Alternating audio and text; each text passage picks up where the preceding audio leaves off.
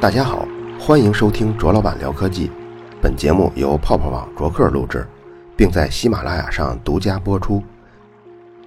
周五那天啊，我出去一整天，参加了一个挺高逼格的会议，叫全球传感器高峰论坛——中国物联网应用峰会。说这个会啊高逼格是什么意思呢？一个是来了一些官员，比如像北京市发改委的主任，还有国务院参事。国家开发银行金融有限公司的总裁，还来了一些专家，比如中科院微电子所所长、小米科技的副总裁，还有等等等等。我曾经参加过的会，大部分都是产品发布会，商业化的味道比较浓重，没有什么官员参与。商业化浓重呢，说的好像是充满了钱秀一样，其实呢，我想表达的是，它是一种非常务实的风格。而官员到场多的这种会议呢，虽然他们的讲话我没有兴趣，但是也能从中听出一些官办经济的味道。所谓官办经济啊，它既不是计划经济，也不是市场经济，它是一种各级政府的经济行为的总称。而且这些政府的管理者呢，竟然在用自由市场的方式来搞经济。咱们来慢慢说说。所以刚才我所提到的官员的味道比较浓呢。我也要说的是，官办经济，这种官方的政策对经济的鼓励还是作用还是非常大的。这个会议啊，刚开始的四十五分钟呢，就是六位高官讲话，主要讲的就是国家在相关传感器、半导体、互联网上的一些鼓励政策跟政策的后世影响。随后的一些专家的内容啊，就有吸引人的地方了，比如给我印象最深的是戴伟民教授。他是新源股份的总裁，他介绍的物联网中的有些东西天生是不需要高速率来传输数据的，所以对这些东西来说，LTE 4G 的这种连接方式中的 Cat One 就足够了。这个速度的分类呢，就从 Cat One 一直分到 Cat Eight。那么现在常用的移动 4G 呢，就是 Cat Four。华为呢是最早推出了一个 Cat Six 的手机产品，它的速率是下行三百兆，上行五十兆。而咱们刚才介绍，他说不需要那么高的速率，用 Cat One 就可以呢。Cat One 的下行啊只有十，上行只有五。但是好处呢，就是因为它的速率低，所以这个模块在工作的时候功耗也特别低，所以这个电池的续航就可以大幅的增加。这是他说过的一个有关的技术小点。还有一点呢，是跟半导体工艺相关的，叫全耗尽型绝缘层上硅的半导体工艺。这个技术啊是最近几年刚刚成熟的，而且已经开始商用了。这个东西经常用来跟英特尔的一种叫 FinFET 来做对比。咱们原来的节目中也提到过 FinFET，它是一种把晶体管竖立起来的工艺，就给立起来了。原来全是在二 D 的这个范围中画的版图，现在可以给它竖起来了。这竖起来有什么好处呢？这样做了以后，山极跟它的原极漏极的接触面积就大大增加了，电压对沟道中这个电流能不能通过，对它的这种控制就强多了，大幅的减少了漏电流。英特尔呢，形象的管这种技术就叫做三 D 晶体管，而这个全耗尽型绝缘层上硅这个设计目的啊，也跟刚才咱们说的三 D 晶体管是一样的目的，但具体的技术细节呢，在咱们这个音频节目里确实是不太好讲明白。如果用汽车发动机做一个可能不太恰当的比喻的话呀，英特尔用的那种 3D 晶体管呢，可以理解成是用某种方法把这个自然吸气的发动机给脱缸了，增加了它的缸内的燃烧空间。而全耗尽型绝缘层上硅呢，它有点涡轮增压的技术。其实我也是在暗示啊，全耗尽型绝缘层上硅这个技术应该是更强的。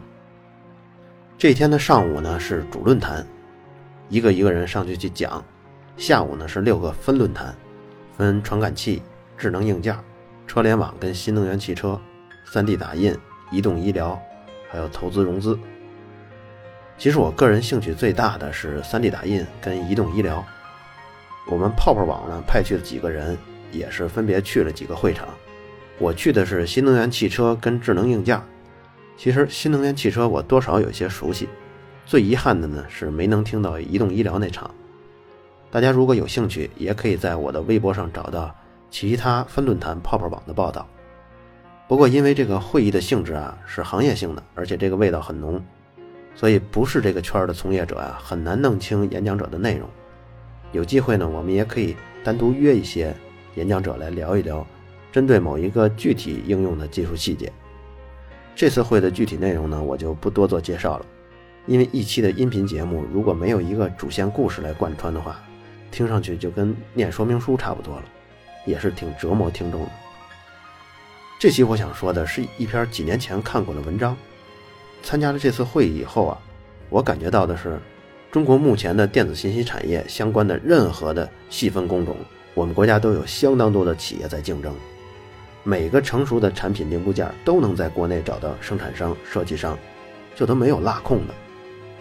咱们生活在大国呢，对社会环境、经济环境都是特熟悉的，有时候都感觉不出来有什么奇怪的。但是如果咱们生活在一些小国，比如像马来西亚，当然其实人家也不小，人口也不少，但和中国比起来肯定算小的。或者说，咱们举个极端的例子，你出生在委内瑞拉。你就会发现啊，你一辈子都不可能遇见某一种人，什么样的人呢？就是他在从事国产专业的某一领域，他要说起自己的工作呀，一聊跟你聊两个小时，你几乎一件事儿也听不懂，你就遇不到这样的人。还有呢，日常生活中你所用到的全部的日用品，包括电器，甚至是汽车，全都是国外的名牌，都是大牌子，没有任何国产的品牌。就算是有那种价格极低的山寨品牌呢，一个是它都是 Made in China，第二个呢都是很小的那种东西，比如像指甲刀啊，就这种小东西。可能你会说了，这不是挺好吗？市场中都是正规的国外的大品牌，没有假货，放心买。是的，但是如果你听我说完下面这篇文章呢，你就会发觉，这也是一件令人绝望的状况。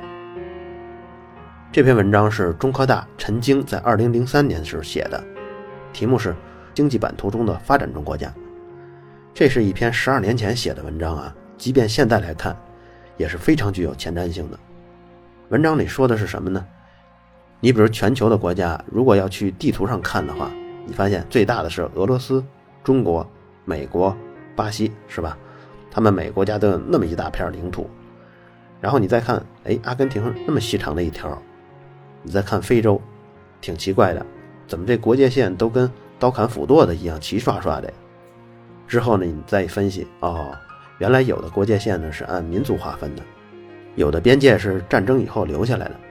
像非洲的那些边界呢，是殖民地时期的时候，殖民国家为了互相平衡利益，就那么按照经纬线给切出来了。这个呢，就叫做地理版图的由来。而每个国家的经济状况，它也是可以用这种版图来形容的。所以这篇文章。就是分析了世界上发展中国家的经济版图。第三世界这个词儿，或者换一个说法，发展中国家，听上去就是一股倒霉的味儿。先来看看世界各国贫富的分类。首先是发达国家，都有哪些呢？呃，北美的美国跟加拿大，除了东欧以外的欧洲国家，大洋洲的澳大利亚、新西兰，亚洲的日本与四小龙，还有以色列，一共是二十八个国家。高的呢，GDP 人均有五万美元，低的也超过五千美元了。发达国家还有什么呢？像石油资源特别丰富的沙特、科威特、阿曼，这些都是典型的。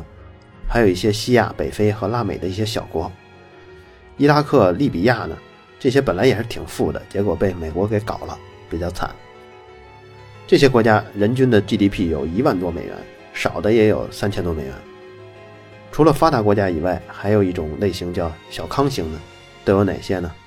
东欧的国家，包括俄罗斯也算，还有像土耳其、拉美国家中比较好的墨西哥、巴西、阿根廷、秘鲁、泰国、马来西亚、叙利亚、约旦、南非，还有一些非洲的小富国。这些国家人均 GDP 都在一千到四千美元之间。像刚才提到这小康国家中，像博茨瓦纳这个非洲国家，还挺畸形的。就盛产钻石，而且全国有三分之一的人口感染了艾滋病。最差的呢，就叫穷国了。都有谁呢？就是除了以上所说的所有国家，他们这些国家人均 GDP 都不到一千美元了。就像绝大多数的非洲国家，还有拉美的穷国，所有的南亚国家，除了新马泰以外的东南亚国家，中亚的国家，朝鲜跟蒙古，如果对比一下上个世纪最后十年头跟尾两次的数据统计，你就会发现，发达国家这个群体中是非常稳定的，在二十年里都没有什么变化。如果再增加十年，考虑三十年间的变化呢？那么增加的就是四小龙。也就是说，发达国家的构成啊，在二战以后，其实唯一变化的就是增加了亚洲四小龙。这二十年过去了，再没有一个国家进入这个层面。二零零三年的时候，中国 GDP 也是首次超过了人均一千美元大关。这篇文章是零三年写的，到了现在过了十二年以后，中国的人均 GDP 已经达到了六千八百美元。他觉得发达国家的构成啊没有什么变化，这件事儿挺奇怪的。如果不考虑石油国家，那么发达国家的门槛大概就是五千美元人均 GDP。你要说能进入这些发达国家，最有希望的是那些小康型的国家。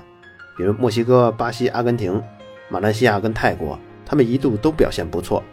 可是不管过去了二十年还是三十年，就是搞不上去。其实，如果你的人均啊已经达到了两千多到三千多的档次以后啊，只要国家中再出现一次经济奇迹或者是经济腾飞，不到十年就肯定能到五千了。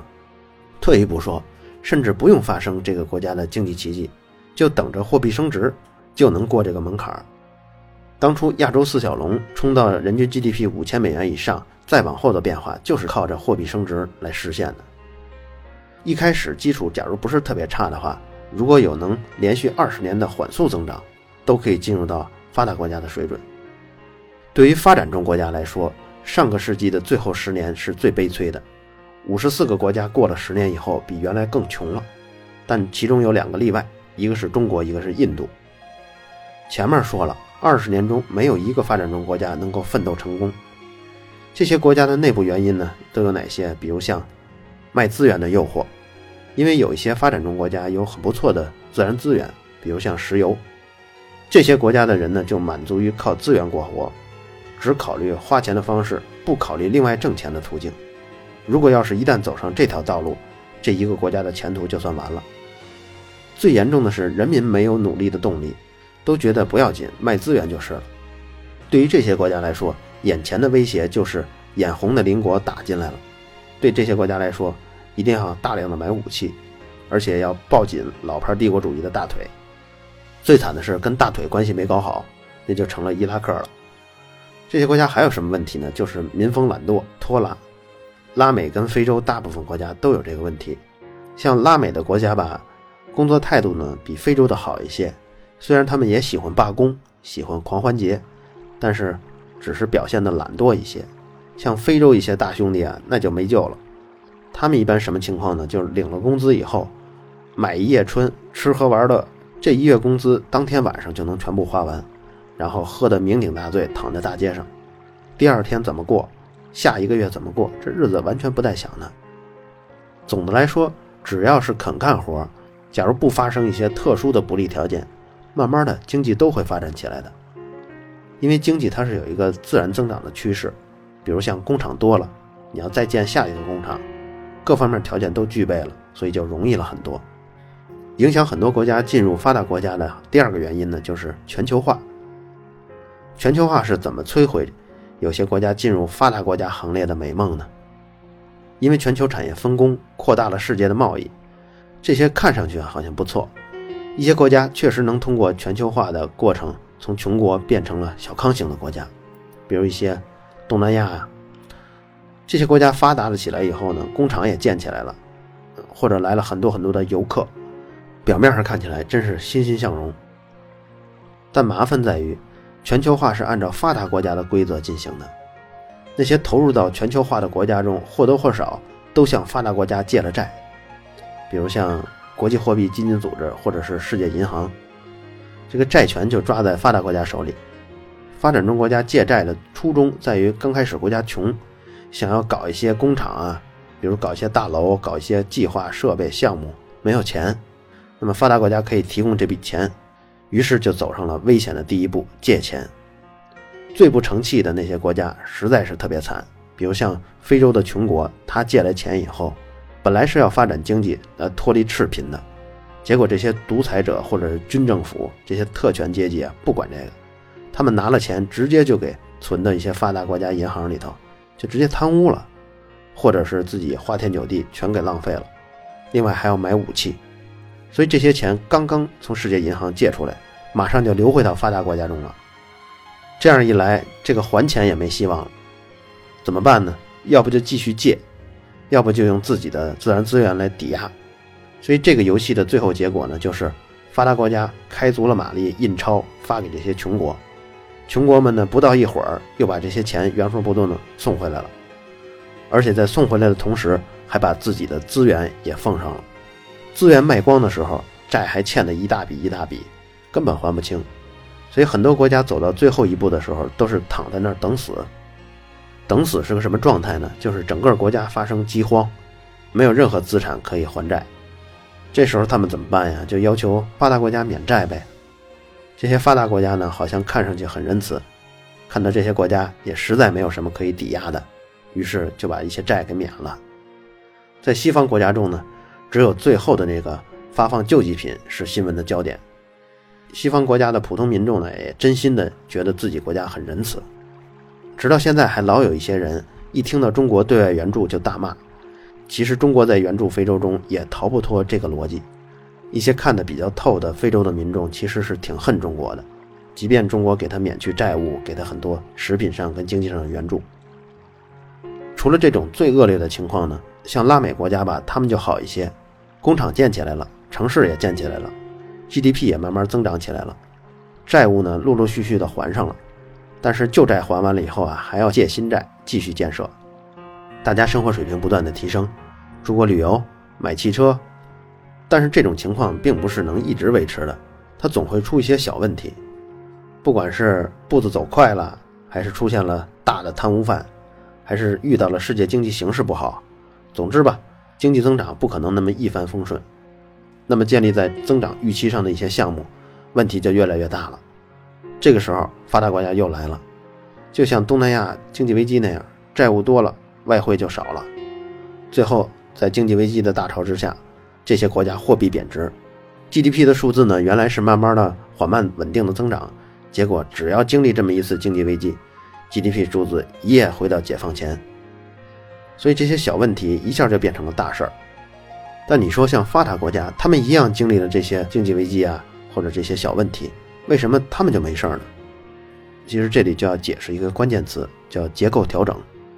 借债的这些国家，比如像拉美啊、东南亚的这些国家，他搞建设有了初步的成果以后啊，继续借钱，世界银行就说了，可以借，但是你必须得听我们的建议。有些建议你是不得不听，你不听这钱就借不出来。有些国家呢，甚至是主动请一些世界银行啊组织的学者来给他们设计。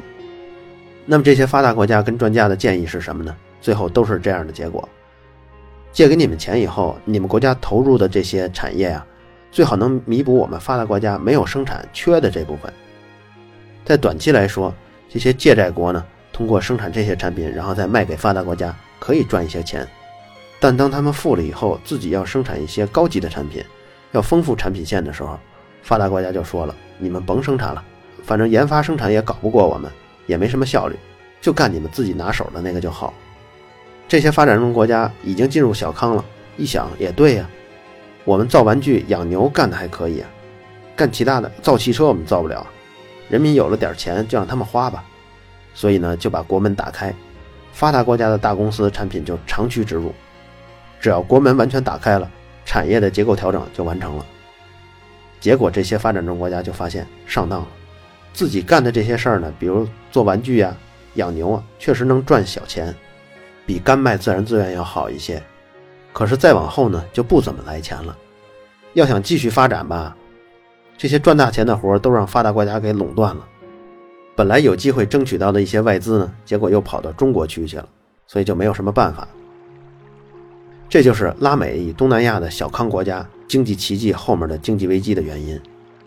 拉美国家七十年代是经济奇迹，后面遭遇了二十年的危机；东南亚国家是八十年代的奇迹，九十年代遭遇危机了。危机完了以后啊，它不是下一个经济奇迹，不是周期性的，而是一次性的。只要你完蛋了，你就躺在那儿，再也起不来了。如果考虑到苏联、东欧跟波兰这些国家解体了以后呢？全世界绝大多数发展中国家都躺下了，惨的呢就只能光靠卖自然资源等死，稍好一点就是经济危机过后再没有希望了。发达国家其实不在乎这些国家变成什么样，只要能顺利的得到这些国家的资源，方法呢就是用高价卖产品给这些国家的富人，这不用等价交换，因为对方国家没有相同类的产品。说的明白一点呢，发达国家是有意这样做的。发展中国家只有两条路可以选，一种是你努力一点，你就能成为发达国家的经济后院；如果你要不努力呢，就像非洲一样，完全躺下了。如果说发展中国家还有一些技术能力，那么就在中国跟印度两国，这两个国家都能发卫星，都能造汽车，这在其他发展中国家就没有。一个国家的希望在于产业发展。不在于一时的人均 GDP，这两个国家的经济基本上还是独立自主的，不是说没有外资，而是两国的领导力量还没有被发达国家所掌控，经济道路过去是自主选择的，今后也有自主选择的余地。其余那些发展中国家呢，是已经没有选择余地了。为什么他们没有余地？因为这些国家是民主政府，民主政府背后的这些财团呀，你说不定他就是美国利益的代言人。就算有一个总统想奋起脱离这种经济秩序，结果众议院大批大批的资本家他们不同意。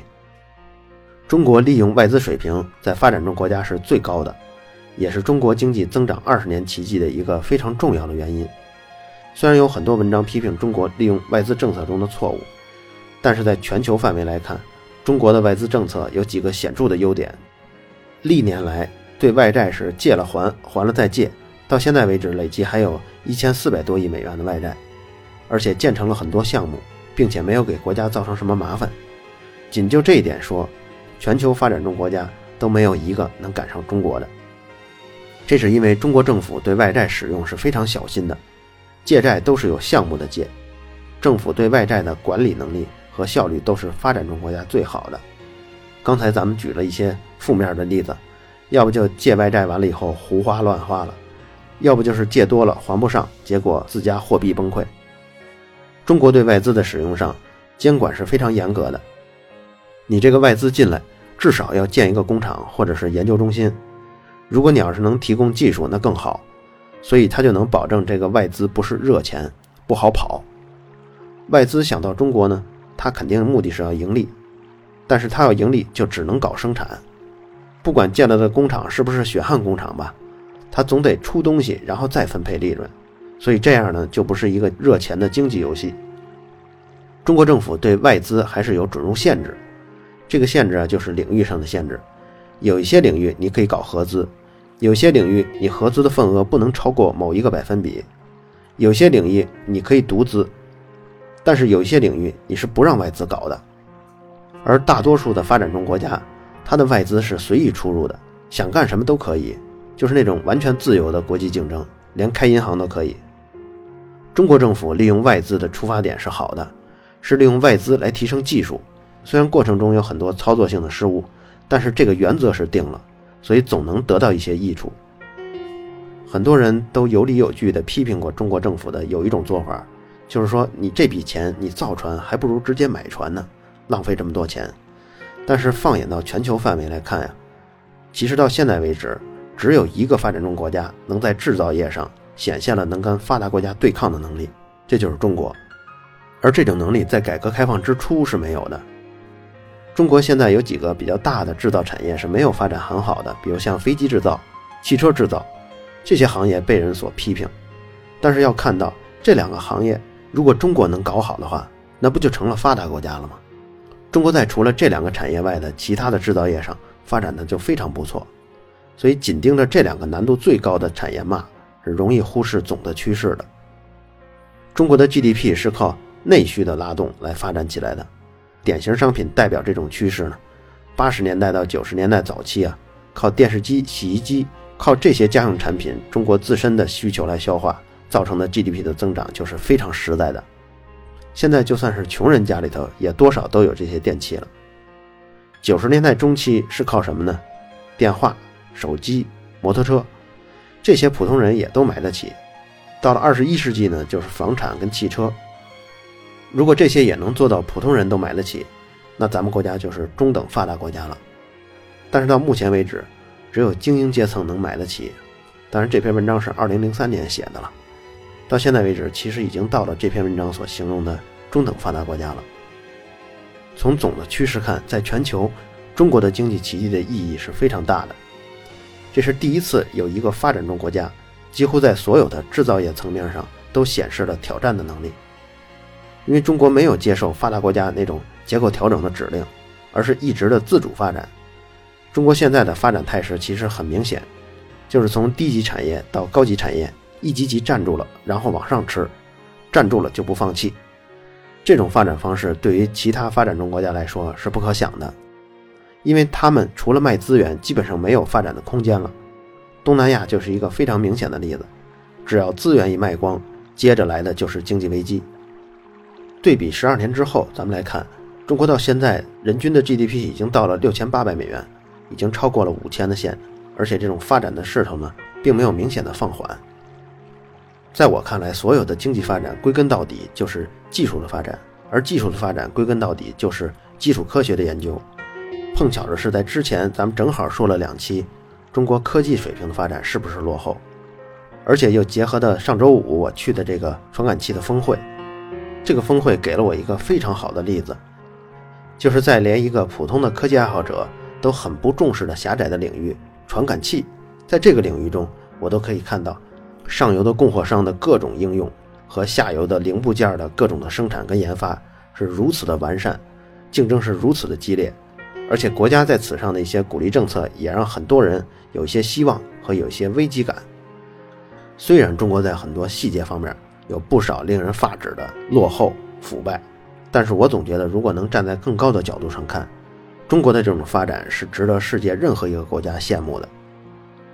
另外，我对中国治国的管理方式也渐渐的有一些体会，就是和谐社会跟法治社会的这种平衡是怎么拿捏的。以后我再找一些详细的数据跟资料和大家分享。这期节目的最后呢，还要说两件事儿。第一件事儿啊，是很多的听众在问我说：“卓老板聊科技的微信公众号最近怎么又没更新了？”